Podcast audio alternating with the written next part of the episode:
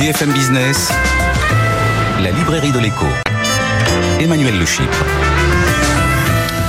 Bienvenue dans la librairie de l'écho, l'émission de BFM Business qui vous offre chaque semaine le meilleur de la littérature économique. Alors évidemment, pas d'émission sur les livres sans auteur, ils seront nos invités dans la première partie de l'émission. Et puis vous retrouverez nos critiques attitrés, Jean-Marc Daniel, Christian Chavagneux, euh, nos chroniqueurs, Benaouda Abdelhaim et sa moisson d'études glanée dans le monde entier, notre bibliothécaire du jour, euh, Eva Jaco, qui elle nous transportera dans le passé. N'oubliez pas euh, nos réseaux sociaux si vous voulez tout savoir du programme, des rediffusions. vous avez tout sur notre compte Instagram et puis de plus en plus, euh, on bosse hein, pour ça, je vous préviens, hein. sur euh, les comptes Facebook, euh, les comptes Twitter et puis bientôt sur YouTube. Vous verrez, on va vous faire une offre sur le digital à la hauteur de ce que vous trouvez dans l'émission en entier, bien sûr. et donc, on démarre tout de suite avec nos auteurs.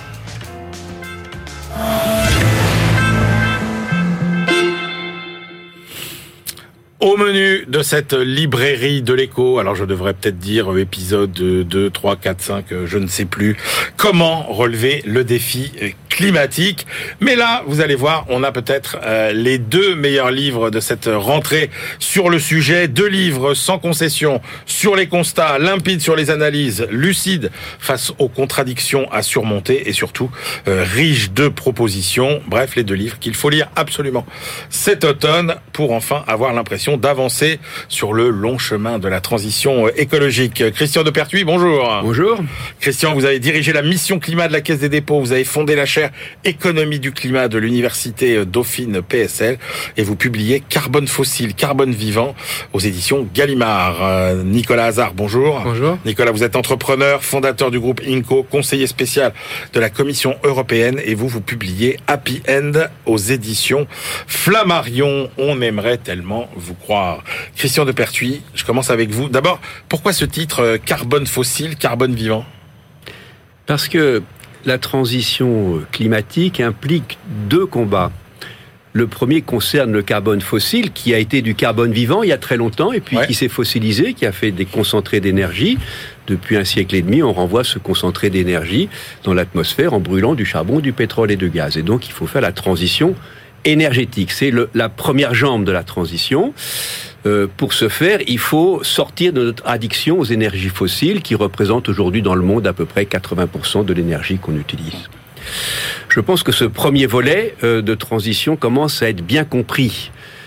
On voit à peu près ce qu'il faut faire. Je ne dis pas qu'on le fait, mais euh, et on voit qu'on bouge. Et on bouge. Pourquoi? Parce que en grande partie, on a de nouvelles façons de produire de l'énergie décarbonée à des coûts très inférieurs à ce qui était autrefois via les énergies renouvelables. Bon, imaginez que dans 30 ans, nous soyons sortis des énergies fossiles, serions-nous automatiquement en situation de neutralité climat? C'est une situation dans laquelle on stabilise le stock de gaz à effet de serre. Alors attendez, il y a quand même un distinguo à faire euh, entre euh, la neutralité carbone Exactement. Et la neutralité climat. Je voulais y venir plus tard, mais hop, vous nous y emmenez tout de suite. Voilà. Expliquez-nous la différence. Bon, le climat est un problème de stock. Hein. C'est le stock total de gaz à effet de serre qui s'accumule au-dessus de nos têtes, qui réchauffe la planète. Tant que ce stock augmente, on réchauffe. Pour stabiliser le stock, il faut être en situation de neutralité. Ça veut dire qu'il faut être en neutralité sur le CO2, C'est la neutralité carbone, mais sur l'ensemble des gaz à effet de serre, qui incorporent aussi le méthane, qui incorporent le protoxyde d'azote, qui incorporent les gaz fluorés. Donc la neutralité climat englobe pour une part la neutralité carbone. Et on est bien d'accord que c'est un objectif encore plus ambitieux que la neutralité carbone. Bien sûr, c'est pour la raison pour laquelle il faut traiter le carbone fossile et le carbone vivant. Le carbone vivant, c'est quoi? C'est euh, le carbone qui euh, nous permet de vivre hein, via le cycle du carbone qui est produit par euh, les, les plantes hein, qui font la, synthèse du carbone atmosphérique via la photosynthèse. Ça, c'est aujourd'hui à l'origine de du quart des émissions mondiales. Hein, la façon dont on traite le carbone vivant par deux empreintes principales que sont la déforestation tropicale pour une part à peu près 12% des émissions mondiales et toutes les émissions hors CO2 de l'agriculture qui ne proviennent pas de l'usage des énergies fossiles par les agriculteurs, mais des impacts des techniques agricoles sur le milieu naturel.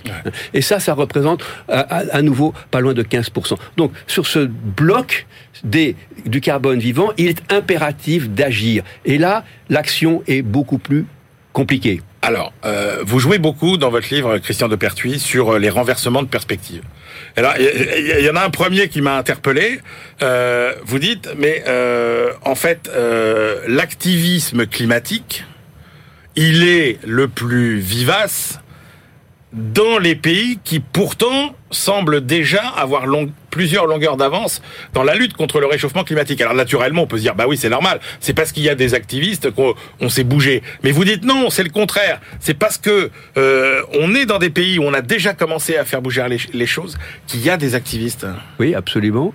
Bah, si vous voulez, euh, prenons le cas le plus connu, euh, Greta Thunberg. Greta Thunberg fait la grève de la faim devant le Parlement suédois au nom de l'inaction climatique. Est-ce que vous connaissez un Parlement au monde qui a fait autant contre le réchauffement climatique que le Parlement suédois? Moi, j'en connais pas, si vous voulez. C'est très révélateur du fait que l'activisme climatique est important. Il, il, est, il, génère des contradictions dans notre société. Il prend des formes parfois un peu choquante. Hein. Moi, ça me choque un peu lorsqu'on balance de, la soupe sur, sur des toiles. Mais il est le reflet du fait que la question climatique est maintenant dans le, le, débat politique, dans les débats sociaux et génère des contradictions. Il va en générer de plus en plus parce que la transition énergétique, il faut faire une transition qu'on n'a jamais faite. Il faut passer d'un modèle de transition où on ajoute des sources d'énergie à un modèle de transition où on enlève des sources d'énergie, les sources d'énergie fossiles. Ça, c'est quelque chose que nos sociétés ne savent pas faire. Il faut à la fois ajouter du capital et enlever du capital. Alors, euh, justement, euh, vous dites aussi, il faut que les économistes euh, changent de logiciel. Et la première révision urgente à effectuer, c'est celle euh, qui consiste à, là encore, à renverser l'approche, puisque quand même l'obsession des économistes pendant des années, ça a été de gérer la rareté pour obtenir finalement la meilleure allocation possible des, ressources rares. Alors que vous dites la, la réalité, c'est qu'aujourd'hui la difficulté, c'est au contraire de gérer l'abondance, bien sûr, qui nous a amenés dans la situation dans laquelle nous sommes. Absolument, le, le métier d'économiste est en train de changer complètement. Euh, sur le carbone fossile, c'est très clair. Moi, j'ai appris à enseigner à comment est-ce qu'on repousse les, les, risques de, de rareté. Hein, ça commence avec les risques sur le charbon, puis le mmh. pétrole avec le pressure pétrolier. Aujourd'hui, ce qu'on nous demande, c'est des solutions pour recréer de la rareté sur trois produits que sont le charbon, le pétrole et le gaz. Donc, il faut retrouver les bonnes façons de recréer de la rareté. Sur le carbone vivant, c'est plus compliqué parce que il s'agit de recréer de l'abondance sur le vivant. Il faut recréer de l'abondance euh, dans, la biodiversité, soit euh, dans euh, les systèmes agricoles, soit dans les systèmes forestiers, soit sur l'océan qui reste encore la, grande, euh, le grand angle mort des politiques climatiques. Et ça, se recréer de l'abondance sur le vivant, c'est aussi euh, une nouvelle perspective pour les économistes qu'on a beaucoup de mal à aborder parce qu'on a peu travaillé ces questions-là. Donc vous voyez, on change complètement de logiciel.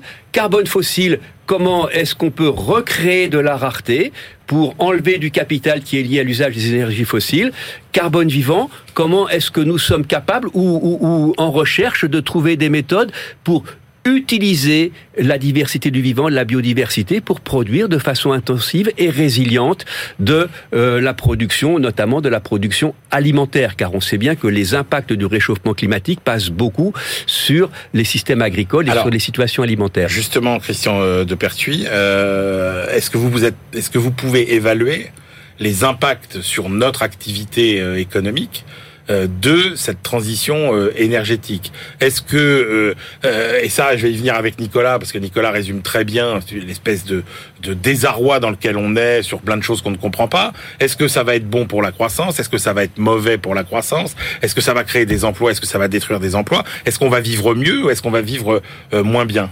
Alors, d'abord, euh, évidemment, on fait tout ça pour vivre mieux, euh, ou plus exactement, pour vivre de façon résiliente par rapport aux impacts du réchauffement climatique.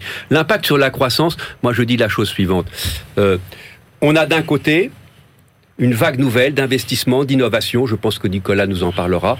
Euh, de nouveaux procédés. Euh, l'économie bas carbone se construit. Cette vague d'investissement, de création, elle est positive pour l'activité, positive pour la croissance. Mais simultanément, il faut reconvertir, euh, il faut enlever du capital qui est lié à la production et à la consommation d'énergie fossile.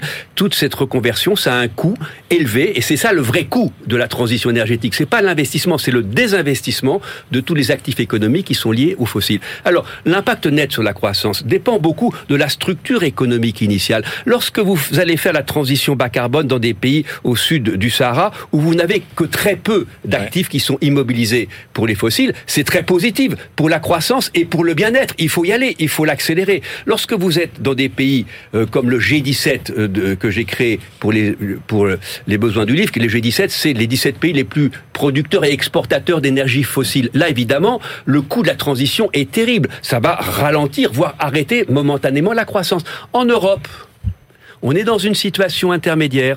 Donc euh, l'effet net sur la croissance va dépendre complètement de l'habileté avec laquelle nous serons opérer cette transition, ces transferts d'actifs économiques depuis euh, l'économie fossilisée vers l'économie bas carbone. J'ajoute un point. Pour euh, nous autres économistes, ce qui me paraît le plus important, c'est que de plus en plus, l'objectif de, de l'économie, c'est pas la croissance ou la, ou la, ou la décroissance. L'objectif, c'est la résilience. C'est la résilience par rapport aux impacts du réchauffement climatique et à tous les autres problèmes écologiques, notamment la perte de la biodiversité. Christian de Pertuis, euh, alors toute la partie, ce que vous avez appelé la première partie sur euh, le carbone fossile, c'est-à-dire euh, consommer moins d'énergie fossile, c'est assez clair. Mais la deuxième partie, vous êtes très affirmatif sur l'avenir de l'agroécologie. Et là, j'ai du mal à vous suivre parce que vous dites l'agroécologie, on sort des schémas productivistes et en même temps, on garantit notre souveraineté et notre sécurité alimentaire. Moi, j'ai du mal à comprendre comment, en étant moins productif qu'aujourd'hui, on peut garantir notre, euh, on change, notre pas sécurité alimentaire. pas dit qu'on allait être moins productif. J'ai dit que on va être écologiquement intensif. C'est assez différent. C'est-à-dire que les méthodes d'intensification de l'agriculture doivent changer. Le schéma dit productiviste, on peut dire le schéma extractiviste dans le, avec lequel on a développé les systèmes agricoles de façon très poussée en Amérique du Nord et en Europe. Et on a essayé un peu de, de, de transposer ça dans les pays en voie de développement via la révolution verte. Et basé sur des méthodes qui sont inspirées du monde industriel. Spécialisation, monoculture, chimisation, mécanisation et surtout sélection génétique basée sur le haut Ces méthodes ne résistent pas au, au temps déjà, puisqu'on on a des phénomènes de saturation. Elles ne résistent pas aux impacts du réchauffement climatique. Dernier point. Elles, elles, ne sont pas résilientes. Dernier point, Christian, vous êtes très optimiste sur la capacité euh, des démocraties à, à résoudre ces problèmes. Moi, ce que je constate, c'est qu'il y a un triangle d'incompatibilité entre euh, entre liberté, donc démocratie, égalité et écologie. C'est impossible d'avoir les trois en même temps. Et vous le dites à un moment, vous dites les régimes autoritaires, ils ont un avantage aujourd'hui. Mais à terme, alors là, vous citez Armatia Sen, vous dites la démocratie a un avantage. Moi, je ne vois pas l'avantage de la démocratie aujourd'hui. Si vous voulez de la liberté et de l'écologie, vous ne pouvez pas avoir de, de l'égalité. L'écologie crée massivement des injustices.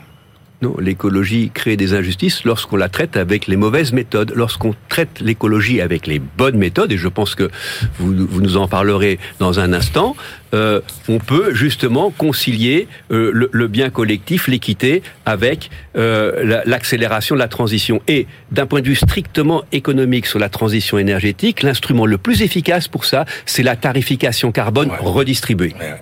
Bon, ça c'est point. Le deuxième point que je voulais dire, c'est que les systèmes autoritaires, voire euh, les systèmes euh, dictatoriaux, ont parfois des résultats apparents rapides. Ouais. Mais c'est une apparence. D'accord. Et, et c'est pas durable. Ok. Et, et très souvent, et, et par contre, il n'y a pas, de, y a pas de, fi, de filet de sécurité, de corde de rappel. Donc, les plus grands drames écologiques du XXe siècle ont tous été faits par des régimes autoritaires ou dictatoriaux. Nicolas Hazard. Alors vous, vous n'y allez pas avec le dos de la cuillère, votre constat de départ est sans appel. La transition écologique, pour le moment, nous n'avons encore rien fait. J'aimerais bien que vous nous citiez les quelques chiffres que vous mettez en exergue dans votre livre sur les investissements verts, etc. Oui, exactement. Alors, les, en gros, pour moi, la, la transition écologique, elle n'a pas vraiment commencé. Pourtant, on a les outils. Alors, certes, on sent qu'il y a un mouvement. On voit aujourd'hui, quand on regarde euh, les chiffres, 7% de l'agriculture est en agriculture biologique. Ouais. On a 13% de notre énergie qui est en énergie renouvelable. On a seulement 10% des investissements qui sont faits globalement, qui sont faits dans des énergies vertes. Et surtout, et c'est peut-être le pire chiffre, il n'y a que 7% de notre économie qui est circulaire aujourd'hui, en 2022. Euh, alors qu'il y a encore quelques années, en 2018, elle était de 9%. Donc on est même l'économie en train, plus circulaire. était plus circulaire, c'est-à-dire qu'on recyclait plus les choses. Et aujourd'hui, on met sur le marché de plus en plus de produits aussi. Et on voit que la circularité ne suit pas. Et donc, euh, bah, c'est pour ça que ça n'a pas encore vraiment commencé pour moi. Ce que vous montrez, c'est qu'en fait, euh, et ça rejoint un peu ce que disait Christian sur les pays où finalement il y a une espèce de tension parce que ça bouge. En fait, dès l'instant où il faut s'attaquer au profit des entreprises ou au pouvoir d'achat des ménages, c'est impossible de faire bouger quoi que ce soit. Exactement, on est dans un immobilisme absolu. Moi, ce qui me rend fou, c'est qu'il y a une espèce de débat très stérile entre euh, les véganes, ceux qui mangent de la viande, ceux qui sont en 4 Tous les totems. Ceux qui sont, voilà. Enfin, c'est des, des enchaînements de poncifs. Les débats, des débats souvent télévisés sont d'une pauvreté absolue. Et on oppose les uns contre les autres, alors même qu'il y a plus de 80% des Français aujourd'hui qui se disent concernés par l'écologie. Il y a plus des deux tiers qui disent qu'il faut changer notre modèle en profondeur. Mais le problème, et c'est ce qui c'est le point aussi sur la redistribution qui est important, c'est que on a toujours l'impression qu'on demande les efforts aux mêmes et à soi-même et pas aux autres. Et donc la question de l'équité par rapport à l'effort écologique, elle est centrale. Le jour où on arrivera à démontrer que tout le monde y gagne et tout le monde fait un effort, bah à ce moment-là, on arrivera à faire bouger les lignes, notamment euh, les grands totems que sont là. C'est pas une fable qu'on nous raconte que tout le monde peut être gagnant à la transition écologique? Bah, tout le monde peut être gagnant. En tout cas, euh, le but de la transition écologique, c'est qu'on soit, in fine, euh, gagnant collectivement. Après, euh, c'est comme pour la décroissance. Moi, je pense qu'effectivement, si on fait de la décroissance totale, si on se dit on va faire de la décroissance d'ici 20 ans, c'est sûr qu'on va baisser nos, nos, nos, gaz à effet de serre. Ça, il y a absolument aucun souci. C'est mathématique, c'est scientifique. Mais euh, bien évidemment, c'est pas ce que souhaite la majorité des gens. Et ce qu'il faudra faire, c'est effectivement investir dans des filières d'avenir, mais aussi désinvestir, et c'est ce que euh, disait euh, Christian de Pertuis, dans d'autres filières. Donc bien évidemment, il y aura une sorte de croissance sélective ou une décroissance sélective. Et ça, il faut l'organiser. Mais pour autant, la redistribution, et c'est là où c'est important, les filets de sécurité, c'est pour que les perdants de cette transition écologique bah, puissent euh, être mis en selle. Alors, vous avez bien posé les termes des, débats. Vous dites en gros, aujourd'hui, il y a deux catégories. Enfin, on, nous, on nous caricature le débat dans deux catégories. D'un côté, ce que vous appelez, vous, euh, les éco-anxieux de la décroissance, et de l'autre, les fétichistes du progrès euh, BA. Euh, voilà. Et vous dites, aucune des deux voies n'est viable. Vous, vous, vous proposez euh, une troisième voie. Alors, c'est c'est quoi cette troisième voie? Exactement. On a, on a les deux. On a les, les, technophiles, ceux qui pensent qu'une révolution technologique va nous sauver, le nucléaire euh, à, fission, etc. Enfin, voilà. Et de l'autre côté, on a ceux qui bah, sont anxieux et c'est normal et qui pensent qu'en fait il faut tout décroître et arrêter le, le, le système. Moi, je pense que en fait, ce qu'il faut, c'est une, plutôt une troisième voie et en fait qu'on entend chez beaucoup d'économistes, et moi je suis étonné par le nombre d'économistes qui finalement proposent ça, que ce soit des plutôt libéraux comme euh, euh, euh, des, des, des, moins libéraux et des plus, des plus je sais pas comment on peut les appeler, progressistes ou autres. des plus étatistes. Des, plus étatistes, des plus les étatistes, interventionnistes, interventionnistes, voilà. En tout cas, ceux qui sont pour le bien public et qui le mettent très en avant. Euh, et donc on se rend compte que bah, finalement il y a finalement une convergence là-dessus. On sait que la transition écologique pour qu'elle réussisse, il faut investir plus. On investit aujourd'hui pas assez et qu'il faudrait mettre, euh, ça c'est dans les différents rapports, euh, Pisani et autres, etc., plus de 35 milliards. Il faut arrêter le gaspillage, bien évidemment, euh, tout ça, et, et, et, être sur l'optimisation des systèmes. Et puis il faut une révolution fiscale. Et ça c'est très très important. Alors justement, il faut parler de fiscalité. Moi ce qui m'intéresse c'est le, c'est le chemin. C'est-à-dire qu'en gros on dit il faut consommer moins de, de, viande, etc. Mais concrètement, comment on fait? Et là, et alors effectivement, rentrons dans, le, dans, dans les solutions. Alors fiscalité vous dites euh, il faut une éco-conditionnalité des aides, il faut un taux réduit de TVA, euh, et il faut euh, un ISF carbone. Aujourd'hui, moi, ce qui m'intéresse, je pense que la mesure du PIB, elle n'est pas elle est de la croissance. Finalement, c'est pas ce qui est le plus intéressant quand on veut calculer euh, l'impact climatique. Aujourd'hui, il faut calculer notre impact climatique et donc ce qu'on appelle tout ce qui est la comptabilité extra-financière. Donc euh, au-delà juste de l'argent, c'est quel est l'impact que j'ai sur un investissement, sur la planète, quel est l'impact de telle ou telle entreprise sur euh, la planète, sur l'environnement, de tel produit, etc. Et donc à partir de là, il faut rentrer dans tous les mécanismes de comptabilité extra-financière. Il y a beaucoup de gens qui s'y mettent, il y a des outils qui existent pour mesurer ça. Pour je ne comprends pas pourquoi une entreprise qui pollue euh, paye autant d'impôts sur les sociétés qu'une entreprise qui, au contraire, permet d'éviter de la pollution et qui a un bilan carbone positif.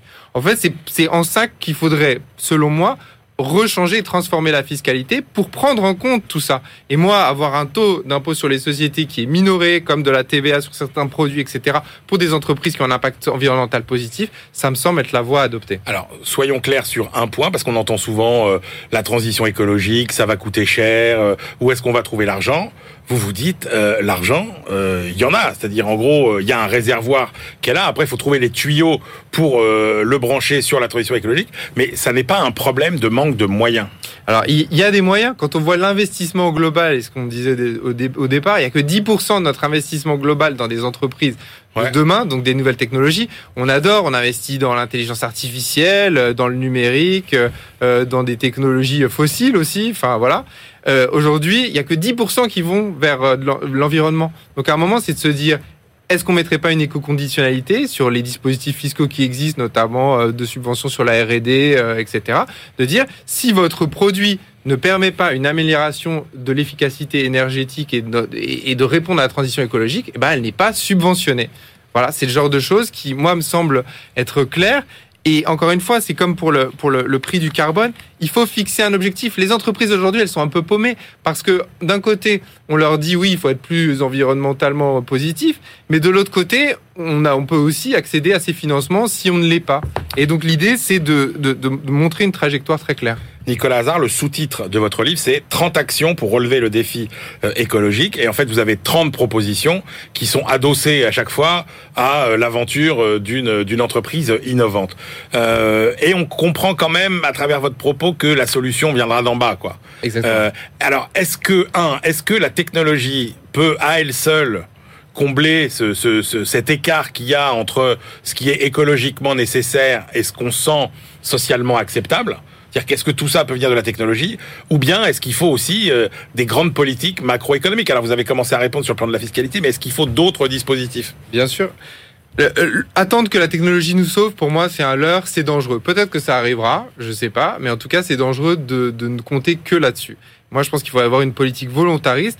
Les 30 exemples que je cite dans Happy justement, c'est des entreprises et des PME, euh, principalement en France, qui elles ça ont... rend extrêmement confiant. Hein. Oh, bah oui, mais qui, qui ont trouvé les solutions. C'est pour ça que moi, je suis optimiste finalement, parce que je sais que les solutions, et je les vois au quotidien, elles existent. Moi, j'accompagne ce genre de boîte. Polymaris en Bretagne, par exemple, qui remplace euh, le plastique qu'il y a dans les produits euh, cosmétiques par euh, des bio-organismes qui vont aller chercher euh, en Bretagne, etc.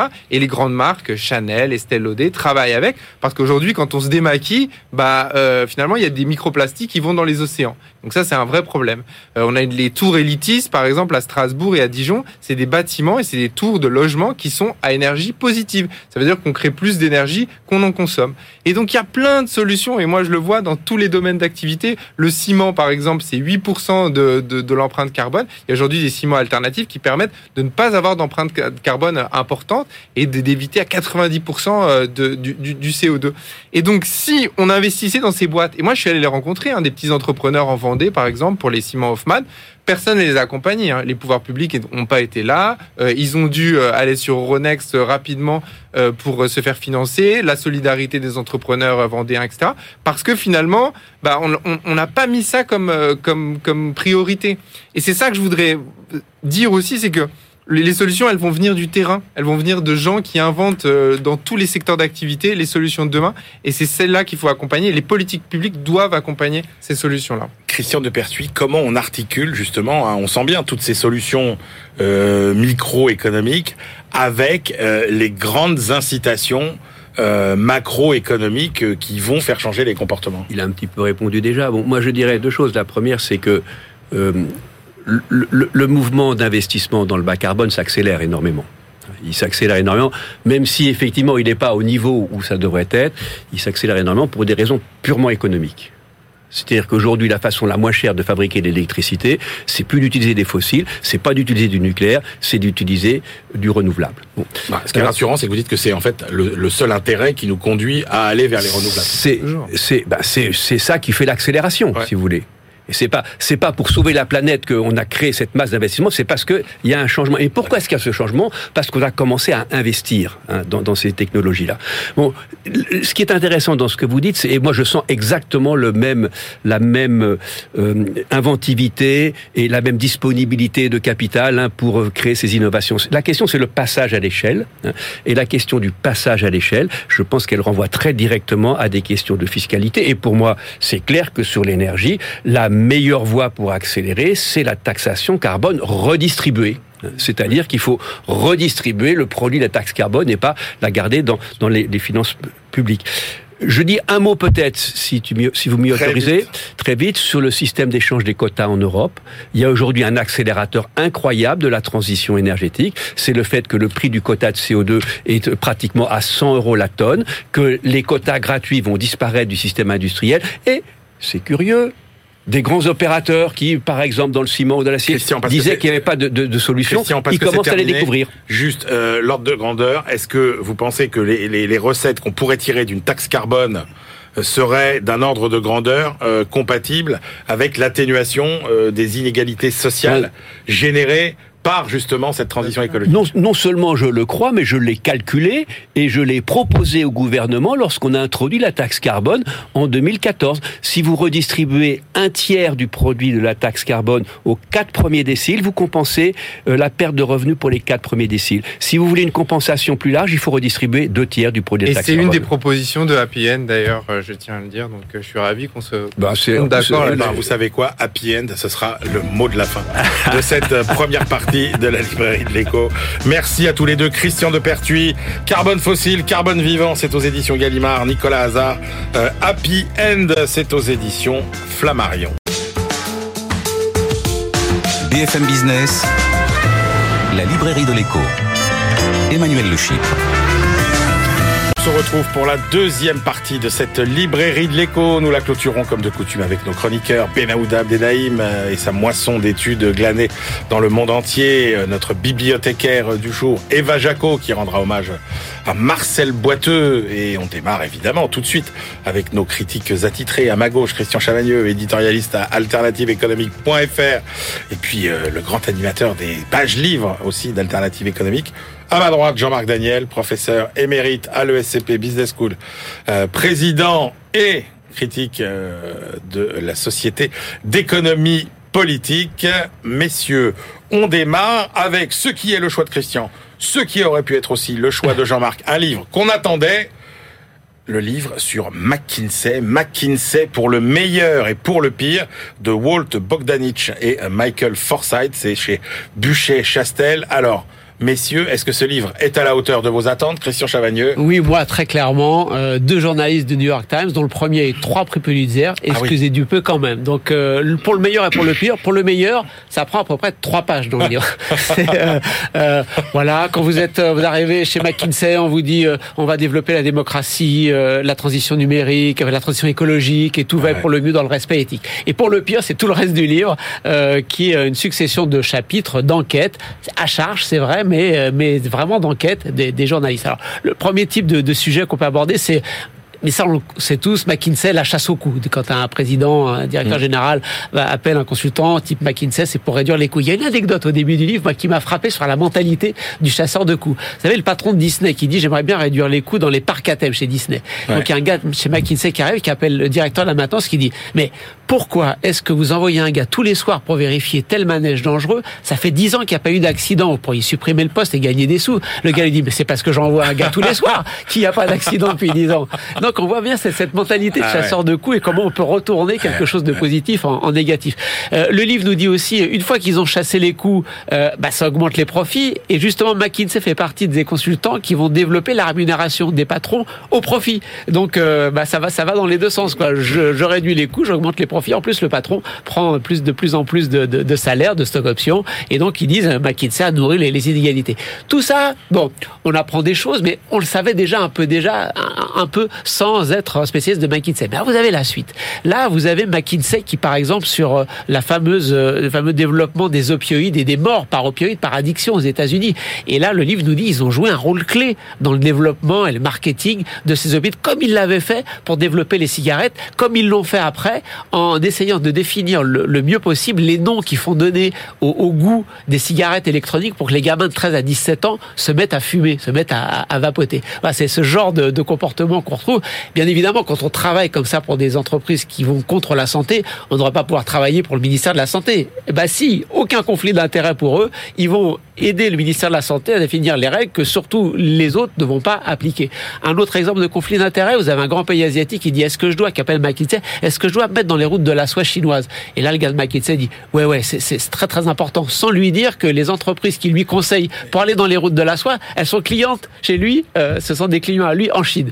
Donc vous avez... Et si on vous les êtes... appelle, ce qui, est, ce qui, est, frappant, moi je trouve, c'est qu'en fait, on les appelle pour tout et n'importe quoi. On les appelle pour tout et n'importe quoi, c'est la conclusion du livre, je, je, je, je vais y revenir. Et vous avez, si vous n'êtes pas encore complètement écœuré, vous avez un dernier, un dernier exemple, un dernier exemple, j'aurais pu en citer 10 de plus, tellement le bouquin est riche. Vous avez cette administration américaine qui est chargée de réunir les sans-papiers pour les expulser. Et donc, il euh, y a quelqu'un qui dit, euh, ça coûte trop cher. Euh, cette administration coûte trop cher. Le gars de McKinsey arrive sans aucun problème, il dit mais j'ai la solution, c'est évident, il n'y a qu'à réduire la nourriture et la couverture vaccinale, enfin, médicale pardon, que l'on donne à, à, ces personnes sans papier. Voilà, c'est ce type de comportement qui est développé chapitre après chapitre, qui est nourri, enquêté, et en fait ce que les deux auteurs nous disent, c'est que McKinsey fait partie de ces acteurs clés de la mondialisation qui travaillent pour les gouvernements, pour les grandes entreprises privées, qui impulsent une partie de la mondialisation, malheureusement, pour le pire de la mondialisation. Jean-Marc juste une question. Est-ce que il euh, y a une, il y a quand même une matière grise légitime euh, euh, chez oh. McKinsey? Est-ce qu'il y a une vraie expertise quand même Ah ben il y a une vraie expertise. Ils recrutent parmi les plus diplômés des étudiants ouais. américains. Et donc euh, moi j'ai pas tout à fait vu la même chose dans le livre. Donc c'est ça qui est intéressant, c'est que effectivement les chapitres sur le tabac et les opioïdes sont assez caricaturaux à mon avis. En revanche, ce qui est intéressant, c'est d'abord l'origine. Il raconte qui était McKinsey, qui est pas véritablement le fondateur. Le fondateur, enfin c'est le fondateur sur le papier, mais le personnage qui a lancé ça, c'est nommé Marine Bower. Et ce Marine Bower, effectivement, va s'associer plus ou moins directement avec Harvard pour avoir les meilleurs euh, étudiants et les meilleurs euh, ingénieurs euh, américains. Alors Marine Bower, il est juriste de formation, donc là aussi, il va concevoir un modèle qui est un modèle d'organisation comme les cabinets d'avocats américains, où on est payé au résultat, où on est payé sur le dossier et tout ça. Et alors, et alors bon, ce qu'il les explique, c'est qu'il y a quand même 34 000 personnes qui travaillent pour McKinsey au niveau mondial, donc c'est pas, c'est pas rien. Et effectivement, on passe en revue tout un tas de dossiers. Alors, il y a des fois où c'est ironique, il y a des fois où effectivement c'est assez caricatural, il y a des fois où même si on connaît les dossiers, comme sur la Continental Illinois dans les années 80 ou Enron dans les années 2000, c'est bien raconté, on montre bien comment effectivement ils ont été associés à ça, mais ce que montre bien, à mon avis, le livre, c'est qu'à la fin des fins, c'est pas eux qui décident quand même. C'est qu'il y a des gens qui s'appuient sur eux, mais les gens qui décident ont la liberté de prendre la décision. Ils sont là en conseiller, mais les, les conseillers ne sont pas les payeurs, et c'est les payeurs, c'est les, les, autres qui, qui, suivent leur, leur discours. Et alors, il a parlé de système de santé, il y a, il y a un passage sur le, le euh, McKinsey qui va réformer le système de santé anglais, pas américain, anglais, le NHS, et donc parce que le système est en déficit et tout ça. Et alors il rencontre évidemment un anglais qui va avoir un trait d'humour que je trouve absolument génial. L'anglais qui est, qui est un des responsables du NHS, qui est par ailleurs journaliste et tout ça, lui dit non mais vous savez McKinsey ils sont incontournables. D'ailleurs si Dieu voulait refaire le monde aujourd'hui, il s'adresserait à McKinsey en disant j'ai fait ça en 7 jours, comment il faudrait que je fasse pour le faire en 4 jours? Et donc, je trouve que ça, c'est à la fois très british et assez symptomatique de, effectivement, cette position de gens qui sont devenus le symbole de l'efficacité, même si... Euh, il y a des passages où ils montrent que cette efficacité, mais c'est pas eux qui décident, cette efficacité se fait au prix d'une certaine liberté vis-à-vis -vis de la morale. Bon, en tout cas, vous êtes d'accord tous les deux pour nous recommander la lecture de ce McKinsey pour le meilleur et pour le pire. Jean-Marc Daniel, vous avez choisi, vous, euh, un livre, Les malheurs des uns font le business des autres. Benoît Faucon, Clément Fayol, Antoine Harari, c'est chez Robert Laffont. Oui, donc là, il s'agit de regarder un peu comment évolue la, la, criminalité ou des gens qui sont à la marge de la criminalité euh, dans des circonstances qui sont des circonstances qui sont liées à des décisions politiques, à des euh, modes d'organisation qui sont des modes d'organisation qui avaient été décidés plus ou moins par l'État ou par euh, des grandes entreprises. Alors, il y a plusieurs thèmes. Il y a bon le contrebandier traditionnel, il y a euh, le personnage qui détourne les embargos, qui est une forme de contrebandier. Il y a le trafiquant d'armes, il y a le personnage qui blanchit de l'argent. Il y a des gens un peu plus originaux. Il y a le lobby l'influenceur. Et euh, le tout premier chapitre est consacré aux gens qui vous vendent une diplomatie parallèle, qui vous disent vous n'avez pas accès aux plus grands de ce monde. Si vous payez très cher, moi je vous garantis que vous allez avoir une entrevue avec tel ministre, tel chef de l'État ou tel responsable du, du, Il n'y a pas de chapitre sur McKinsey. Euh, non. non, non, non, Alors il n'y a pas de chapitre sur McKinsey. Alors c'est des chapitres très courts. Euh, c'est une véritable cavalcade. Hein. On, va très très vite. On, rebondit de Londres à Genève. On se retrouve après à Hong Kong. On est partout dans le monde. Il y a des portraits de gens qui sont assez bien euh, menés, assez bienvenus. On ressort de là en se disant euh, euh, un peu, et maintenant, so, so, what? Mais alors, c'est à la fois très agréable à lire, un peu déroutant, et puis quand même, c'est c'est quand même un pan de l'économie qu'on avait du mal, dont on avait du mal, à mon avis, à mesurer l'importance, parce qu'il montre bien qu'il y, y, y, a des endroits où c'est. Et alors, la conclusion, c'est que c'est des métiers qui sont dangereux il raconte quelqu'un qui a essayé de faire du commerce avec la Somalie et tout ça, et, toutes les personnes qu'il a rencontrées ont été exécutées. pas de son fait d'ailleurs, pas du fait de l'état ambiant de ce ah qu'est la Somalie. Donc c'est un livre agréable à lire et qui est assez euh, intéressant sur le fond. Christian Chavagneux. Oui, c'est vrai, c'est un livre facile à lire, mais je suis un peu comme Jean-Marc. À la fin, on se dit, et, bon, et, alors quoi Alors, euh, oui, c'est vrai qu'il y a un pan de la mondialisation économique qui est, qui est, qui est, dans l'ombre, euh, qui est déviant, voire qui est guerrier. Et mais ça, c'est pas vraiment un scoop, on le savait déjà. Alors, on le sait parce qu'il y a des journalistes comme eux qui vont aussi depuis des années, des décennies et des décennies enquêter et qui vont faire sortir les, affaires quelquefois de manière, enfin en jouant un peu avec euh, avec leur sécurité, en jouant beaucoup avec leur sécurité pour aller fouiller quand même dans ces poubelles euh, un peu dangereuses de de, de, l'histoire économique. Euh, moi, je trouve qu'il y a, il y a quand même quelques quelques petits défauts. toutes les histoires qui nous sont racontées, ça concerne la Russie, l'Iran et des pays africains, comme si les coups tordus de la mondialisation économique c'était jamais les États-Unis, le Royaume-Uni, la France, l'Allemagne. Il y a quand même un biais de sélection vers les pays du Sud, vers, les soi-disant méchants désignés par la communauté internationale, voire par les États-Unis. Euh, on ne sait pas trop si... Euh, alors c'est vrai qu'il y a une multitude d'histoires. Hein. On s'y perd un peu tellement il y a d'histoires. On ne sait pas trop. Est-ce qu'il y en a plus aujourd'hui qu'hier? Est-ce que ça suit le développement économique? Est-ce que finalement il n'y a pas moins qu'hier, mais plus de journalistes d'enquête? Enfin, On ne sait pas trop comment se positionner. Puis surtout, quand même depuis les années 30, il y a toute une littérature académique sur ce genre d'activité illicite et, et toute la littérature à peu près toute va dans le même sens en disant les frontières entre le licite et l'illicite, entre le national, l'international, le privé, le public, tout ça est très poreux. Et là, on a l'impression de gens qui sont complètement à côté du, du, vrai système économique noble qui fonctionne très bien, et alors qu'à côté il y a plein de déviants, alors que non, les, les, les mélanges sont, sont, beaucoup plus croisés. Et puis pourquoi aller chercher les déviants quand euh, Total fait 20 milliards de profits Parce que le prix du pétrole explose, euh, parce qu'il y a une guerre, c'est bien que le malheur des uns fait le business des autres. Quand euh, Moderna et Pfizer euh, gagnent énormément de, de, milliards et que leurs patrons s'en retrouvent des, des milliardaires parce qu'il y a une pandémie mondiale et que les États sont prêts à acheter les vaccins à n'importe quel prix parce que les gens sont en train de mourir, c'est bien que le malheur des uns fait le business des autres. Donc il n'y a pas besoin d'aller chercher aussi loin dans la déviance pour pouvoir euh, continuer à développer leur thèse. Juste pour rebondir, on pourrait considérer que les impôts, c'est aussi la même chose. C'est le malheur des uns qui fait le bonheur des autres. Ça, c'est de la provocation idéologique de Jean-Marc Daniel. Tiens, juste une question pour terminer euh, que j'ai oublié de vous poser sur euh, McKinsey.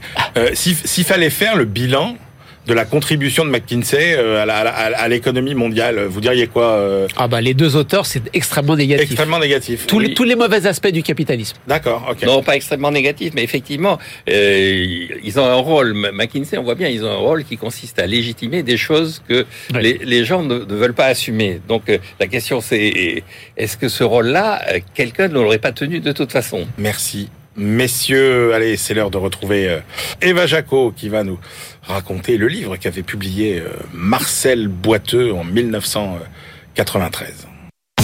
BFM Business, la librairie de l'écho. Les livres d'hier et de demain. Bonjour Eva. Bonjour Emmanuel. Eva Jaco, euh, notre bibliothécaire du jour. Alors Eva, on a décidé euh, de rendre hommage, il faut le dire aujourd'hui, à un grand homme euh, de l'industrie française, disparu le 6 septembre dernier à 101 ans. C'est Marcel Boiteux, l'ancien patron d'EDF. Oui, Marcel Boiteux, c'était euh, le pape du nucléaire, une vraie figure de référence sur le sujet. Il a passé 40 ans chez EDF. C'est notamment lui qui a lancé le programme nucléaire avec le plan Mesmer en 74 sous Pompidou. Alors dans Haute Tension, écrit en 1993, euh, peu après avoir quitté euh, la présidence, eh il raconte sa vie euh, de directeur général en 67, puis de président d'EDF en 1979. Alors, haute tension, c'est vraiment ses mémoires. Alors, son livre décrit hein, effectivement les moments clés de sa carrière, carrière assez emblématique d'un jeune Français brillant, euh, ingénieur, économiste euh, de, l'époque. Oui, tout à fait. Marcel Boiteux a un parcours assez euh, exceptionnel, on peut dire même extraordinaire. Il a fait l'école normale en 42, puis Sciences Po jusqu'en 47. Il a été enseignant-chercheur au CNRS et assistant de eh Maurice Allais à l'école des mines, prix Nobel d'économie en 88. Il commence chez EDF en 1949 comme agent des entreprises électriques et gazières. Alors d'abord, il a participé à la à bâtir la tarification de l'électricité sur un, principe d'intérêt général. C'est son euh, premier job en, quelque sorte. Alors à ce moment-là, on passe de euh, tarif à tranche à la recherche d'un coût marginal euh, de l'électricité. Donc c'est-à-dire qu'on passe d'un coût, enfin un coût qui reflète le coût de production du dernier kilowattheure produit. Ça, c'est son premier grand fait d'armes, on va dire à Marcel Boiteux, mm. sachant que l'autre grand fait d'armes, évidemment, c'est que c'est lui qui a managé finalement euh, toute la construction et la mise en place du parc nucléaire français. Oui, et ça, il le raconte bien sûr, euh, les débuts de cette épopée du nucléaire euh, qui commence avec le conflit d'attribution entre le CEA et EDF. Il explique les premières constructions à Chinon à la fin des années 50, des premières centrales nucléaires à prétention industrielle et les tensions qui se cristallisaient autour à l'époque mais aussi euh, la question des changements de filière. Donc il consacre bien sûr une grosse partie au nucléaire, mais dédie aussi un chapitre euh, à l'engagement d'EDF dans euh, le chauffage électrique. Et d'ailleurs, ce qui est intéressant, c'est que on a l'impression qu'à l'époque, le, le, développement du parc nucléaire, c'était une évidence. Et en fait, il montre à quel point ça a été compliqué. Il y a même des, des, comités de scientifiques, des pétitions de scientifiques qui disaient que le nucléaire, c'était dangereux. Alors, qu'est-ce qu'on peut retenir quand même de l'aventure d'EDF à l'époque et de si Marcel Boiteux était encore là, quel conseil il nous donnerait finalement pour relancer euh, le parc nucléaire? Eh bien, la grande leçon euh, de Marcel Boiteux, ce serait que, enfin, en tout cas, euh, ce qu'il disait, c'est que le plus compliqué, ce n'est pas la centrale en elle-même, mais réussir à faire travailler des corps de métier ensemble et cette notion de filière, tout ce qui est sous-traitant. Aujourd'hui, en France, c'est vrai qu'on est un petit peu dans la même situation qu'il y a 50 ans. On repart de zéro et tout le monde fait référence à Marcel Boiteux à l'époque où se construisaient deux réacteurs par an. On se, demande même si euh, Luc Raymond ne serait pas euh, le nouveau Marcel Boiteux euh, dans 20 ans bah écoutez, on verra. Rendez-vous dans 20 ans. En tout cas, rendons hommage à ce brillant ingénieur, économiste, hein, profil à la Dupuis aussi et à la Gentirole, qui étaient sont ces économistes industriels. Un peu. Merci beaucoup Eva, c'était passionnant. Et eh bien maintenant, c'est l'heure de faire notre baluchon. Nous partons pour notre tour du monde hebdomadaire. BFM Business, la librairie de l'écho. Les livres d'ailleurs. Cher Benahouda Abdelhaim, bonjour. Bonjour. Benahouda, euh, vous commencez par euh, nous donner un petit peu la vision chinoise euh, des raisons du déclenchement du plus grand conflit israélo-palestinien des dernières années. Oui, donc un texte qui vient d'être publié, c'est un regard de Pékin qui forcément hérissera euh, les capitales occidentales. C'est celui du directeur d'un centre de recherche particulièrement influent, euh, affilié au ministère chinois de la Sécurité d'État. Le texte nous parvient par euh, une lettre très intéressante, une lettre spécialisée qui s'appelle Signification, S-I-N-I-F-I-C-A-T-I-O-N. Ça vaut le coup d'y jeter un œil. Euh, la Chine qui entretient avec euh, Israël euh, d'importantes relations économiques, notamment dans les technologies de pointe, mmh. n'en conçoit pas moins une extrême défiance euh, pour le gouvernement israélien en place depuis fin 2022. New Sinchun déploie ici un, un, point de vue à charge qu'il appuie sur le fait que la majorité israélienne au pouvoir est la plus radicale de l'histoire de ce pays. L'analyste chinois aborde point par point ce qu'il présente comme la mise en place d'une toile de fond essentielle à ce nouveau nouveau conflit. La police militaire israélienne qui se faufile, je cite, dans le lieu saint d'Al-Aqsa à Jérusalem, l'expansion continue des colonies israéliennes en Cisjordanie occupée, la tolérance pour les attaques de villages palestiniens, etc. Il souligne que dès lors qu'un conflit éclate avec Gaza tous les 2-3 ans, un autre s'inscrivait à l'horizon, écrit-il. Il ne traite pas de la nature de, de l'actuel. Ensuite, l'auteur inscrit tout son propos dans la recomposition du Moyen-Orient poussée par l'administration Biden, qui était censée représenter la normalisation entre euh, Israël et l'Arabie saoudite au travers de l'instauration d'une coopération économique approfondie. Selon lui, l'affaire est désormais interrompue et interrompue pour longtemps. Et à cet égard, comme à bien d'autres, New Sun fait porter une responsabilité écrasante aux États-Unis qui ont abandonné, dit-il, toute idée de résolution du conflit israélo-palestinien depuis 1993. Or, soutient-il, là où il y a occupation et contrôle militaire, il y a définitivement résistance armée.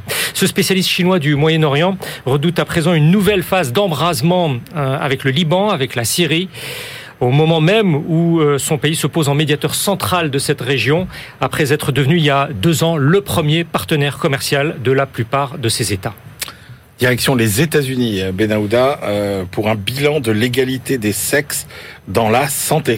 Alors, euh, nous en avons bien entendu parler sur BFM Business euh, de Claudia Godin, la professeure à Harvard qui a été récompensée du Nobel d'économie pour ses travaux euh, précurseurs sur la place des femmes sur le marché du travail aux États-Unis. Alors, quelques jours auparavant, sans bien entendu une telle portée théorique, mmh. des experts du cabinet de consultants Deloitte ont effectué un travail très intéressant et démontré un autre facteur d'inégalité structurelle en défaveur des femmes aux États-Unis, au sein donc de la première économie au monde, celui dans la santé. Kouléni Gibraïes et, euh, ses collègues établissent comment, à tout âge, de 19 à 64 ans, les femmes américaines dépensent davantage que les hommes pour leurs frais médicaux, euh, même dans le cas où celles-ci euh, bénéficient d'une assurance maladie employeur de même niveau, en excluant des, calculs, y compris les soins de maternité. les Américaines payent pratiquement 15 milliards et demi de dollars de plus par an ah pour leur santé que leurs concitoyens. le travail d'actuariat est effectué à partir de données sur 16 millions de personnes, un peu plus même. Et euh, ces Américaines sortent donc de leur poche, euh, en moyenne, 270, 266 dollars de plus par an que les hommes. Euh, c'est une moyenne, encore bien sûr. Et il y a différentes explications de ce qui forme alors une immense ponction du pouvoir d'achat ah des femmes aux États-Unis. Elles ont plus d'examens annuels, plus d'examens précoces. Les coûts d'imagerie sont plus élevés, notamment pour le dépistage du cancer du sein. Et la recommandation centrale des auteurs, c'est que l'employeur augmente annuellement en moyenne euh, de 133 dollars sa cotisation euh, patronale pour ses salariés euh, féminins afin d'établir une équité financière, écrivent-ils, enfin pardon dans, l'entreprise, ce qui posera alors immanquablement la question du coût du travail des femmes dans ce pays.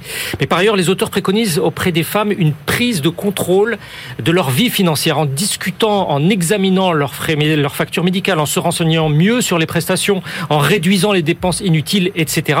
et en constituant ainsi, euh, selon les auteurs, euh, un fonds d'urgence pour chacune pour les coûts imprévus. Et c'est un document très débattu aux États-Unis. Passionnant.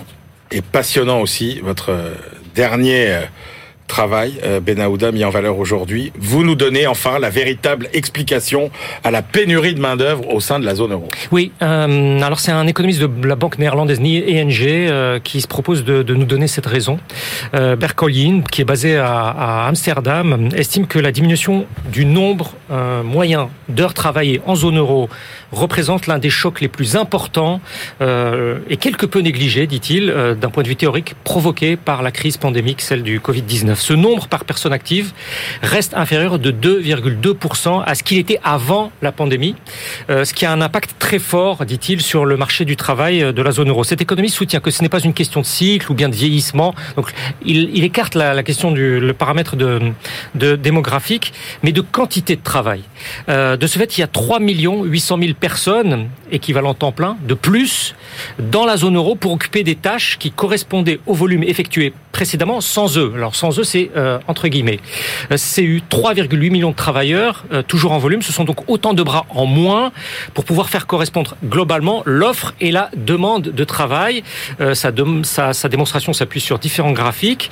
et selon sa thèse, si les gens travaillaient la même quantité d'heures qu'avant le Covid, la zone euro ne connaîtrait probablement pas de pression salariale significative et donc n'alimenterait pas la hausse des prix généraux. Cette tendance à la baisse des heures travaillées, euh, selon cet analyste de banque, s'observe dans la plupart des secteurs. Il, y a une série euh, très marquante, tant chez les hommes que chez les femmes, euh, et dans l'ensemble des groupes d'âge.